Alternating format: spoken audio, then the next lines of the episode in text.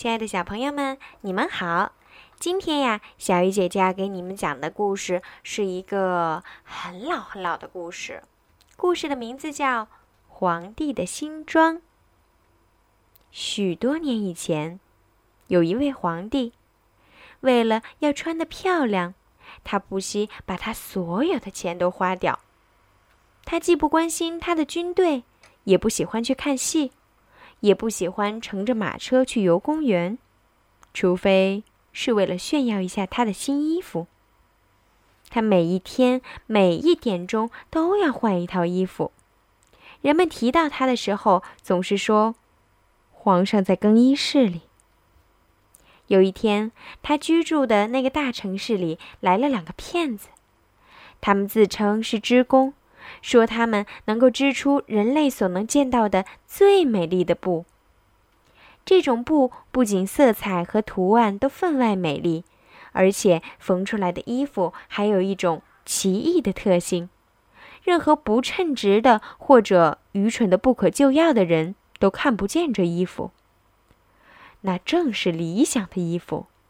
皇帝心里想。我穿了这样的衣服，就可以看出我的王国里哪些人和自己的职位不相称，我就可以辨别出哪些人是聪明人，哪些人是傻子。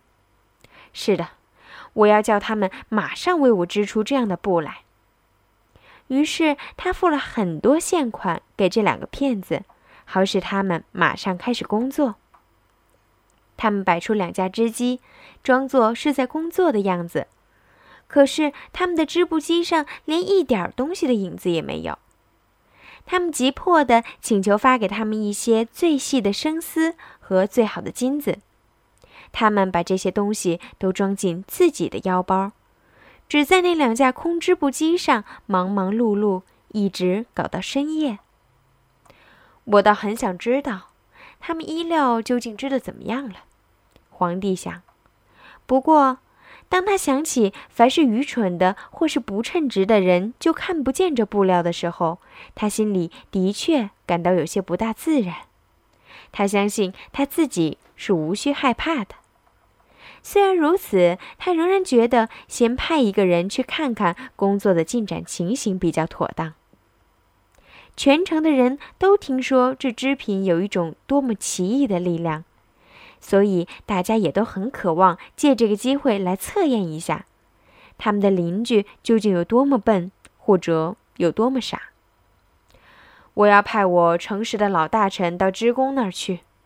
皇帝想，他最能看出这布料是什么样子，因为他这个人很有理智，同时就称职这点来说，谁也不及他称职。这位善良的老大臣来到那两个骗子的屋子里。看见他们正在空织布机上忙碌的工作着。愿上帝可怜我吧，老大臣想。他把眼睛睁得特别大。我什么东西也没有看见。但是他不敢把这句话说出来。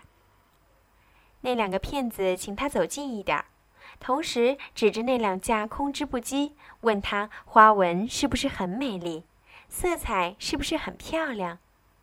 可怜的老大臣的眼睛越睁越大，可是他仍然看不见什么东西，因为的确没有什么东西可看。我的老天爷，他想，难道我是一个愚蠢的人吗？我从来没有怀疑过我自己，这一点绝不能让任何人知道。难道我是不称职的吗？不成，我绝不能让人知道我看不见布料。哎。您一点意见也没有吗？一个正在织布的骗子说：“哎呀，美极了，真是美妙极了。”老大臣一边说，一边从他的眼镜里仔细的看。多么美的花纹，多么美的色彩！是的，我将呈报皇上。我对于这布料非常满意。嗯，我们听了非常高兴。两个骗子齐声说。于是他们就把这些稀有的色彩和花纹描述了一番，还加上些名词。老大臣注意地听着，以便回到皇帝那儿去的时候可以照样背出来。事实上，他也这样做了。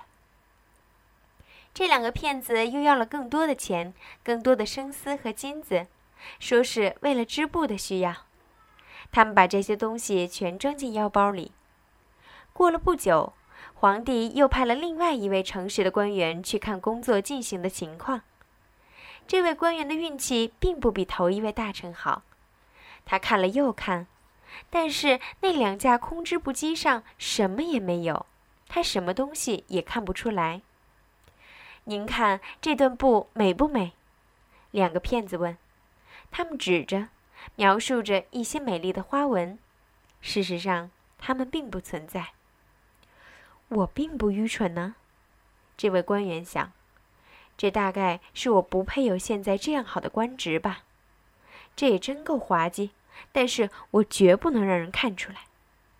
因此，他就把他完全没有看见的布称赞了一番，同时对他们保证说，他对这些美丽的颜色和巧妙的花纹感到很满意。是的，那真是太美了，他对皇帝说。城里所有的人都在谈论着这美丽的布料。当布料还在织机上的时候，皇帝就很想亲自去看它一次。他选了一群特别圈定的随员，其中包括已经去看过的那两位诚实的大臣。然后他就到那两个狡猾的骗子所在的地方去。这两个家伙正在以全副精力织布，但是一根线的影子也看不见。您看这布华丽不华丽？那两位诚实的官员说：“陛下，请看，多么美的花纹，多么美的色彩！”他们指着那架空织布机，因为他们相信别人一定可以看得见布料。这是怎么一回事呢？皇帝心里想：“我什么也没有看见，这可骇人听闻了。难道我是一个愚蠢的人吗？难道我不够资格当一个皇帝吗？”这可是我遇见的一件最可怕的事情。哎呀，真是美极了！皇帝说：“我十二分的满意。”于是他就点头表示出他的满意。他仔细地看着织布机，因为他不愿意说出他什么也没有看见。跟着他来的全体随员也仔细地看了又看，可是他们也没有比别人看出更多的东西。不过，像皇帝一样，他们也说：“哎呀，真是美极了！”他们向皇帝建议用这种新奇的、美丽的布料做成衣服，穿着这衣服去参加快要举行的游行大典。这布是华丽的、精致的、无双的，每人都随声附和着，每人都有说不出的快乐。皇帝赐给骗子每人一个爵士的头衔和一枚可以挂在扣眼上的勋章，同时还封他们为御聘之师。第二天早上，游行大典就要举行了。在头一天晚上，两个骗子整夜都没有睡，点起十六支以上的蜡烛。人们可以看到，他们是在赶夜工，要把皇帝的新衣完成。他们装作是在把布料从织布机上取下来。他们用两把大剪刀在空中裁了一阵子，同时又用没有穿线的针缝了一通。最后，他们齐声说：“请看，新衣服缝好了。”皇帝带着他的一群最高贵的骑士们亲自来了。两个骗子每人举起一只手，好像拿着一件什么东西似的。他们说：“请看吧。”这是裤子，这是袍子，这是外衣。这衣服轻柔的像蜘蛛网一样，穿的人会觉得好像身上没有什么东西似的。这也正是这件衣服的优点，一点儿也不错。所有的骑士都说，可是他们什么也没有看见，因为什么东西也没有。现在，请皇上脱下衣服。两个骗子说。好，让我们在这个大镜子面前为您换上新衣。皇帝把他所有的衣服都脱下来了。两个骗子装作一件一件的把他们刚才缝好的新衣服交给他。他们在他的腰围那儿弄了一阵子，好像是为他系上一件什么东西似的。这就是后裙。皇帝在镜子面前转了转身子，扭了扭腰肢。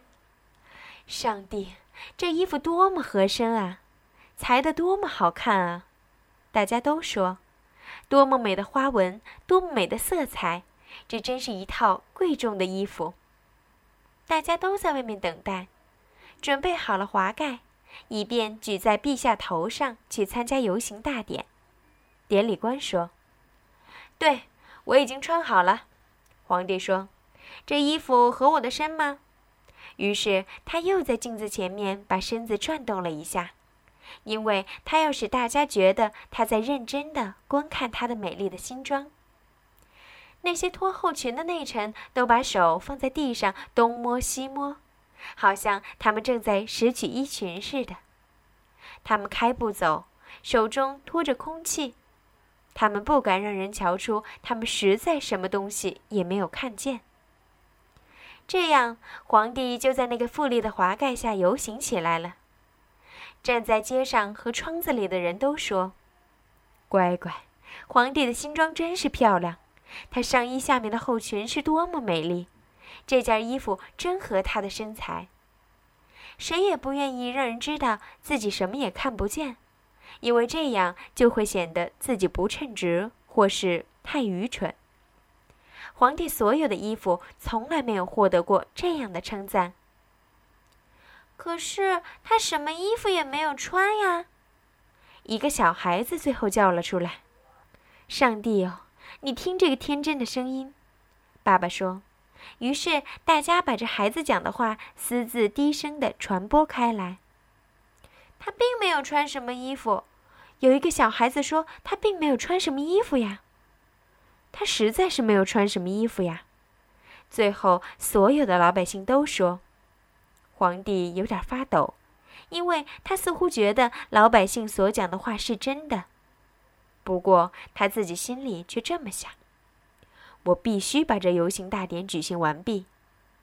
因此，他摆出一副更骄傲的神气。他的内臣们跟在他后面走，手中拖着一条并不存在的后裙。好了，小朋友，今天的故事就讲到这儿了。听完这个故事。你有什么感想呢？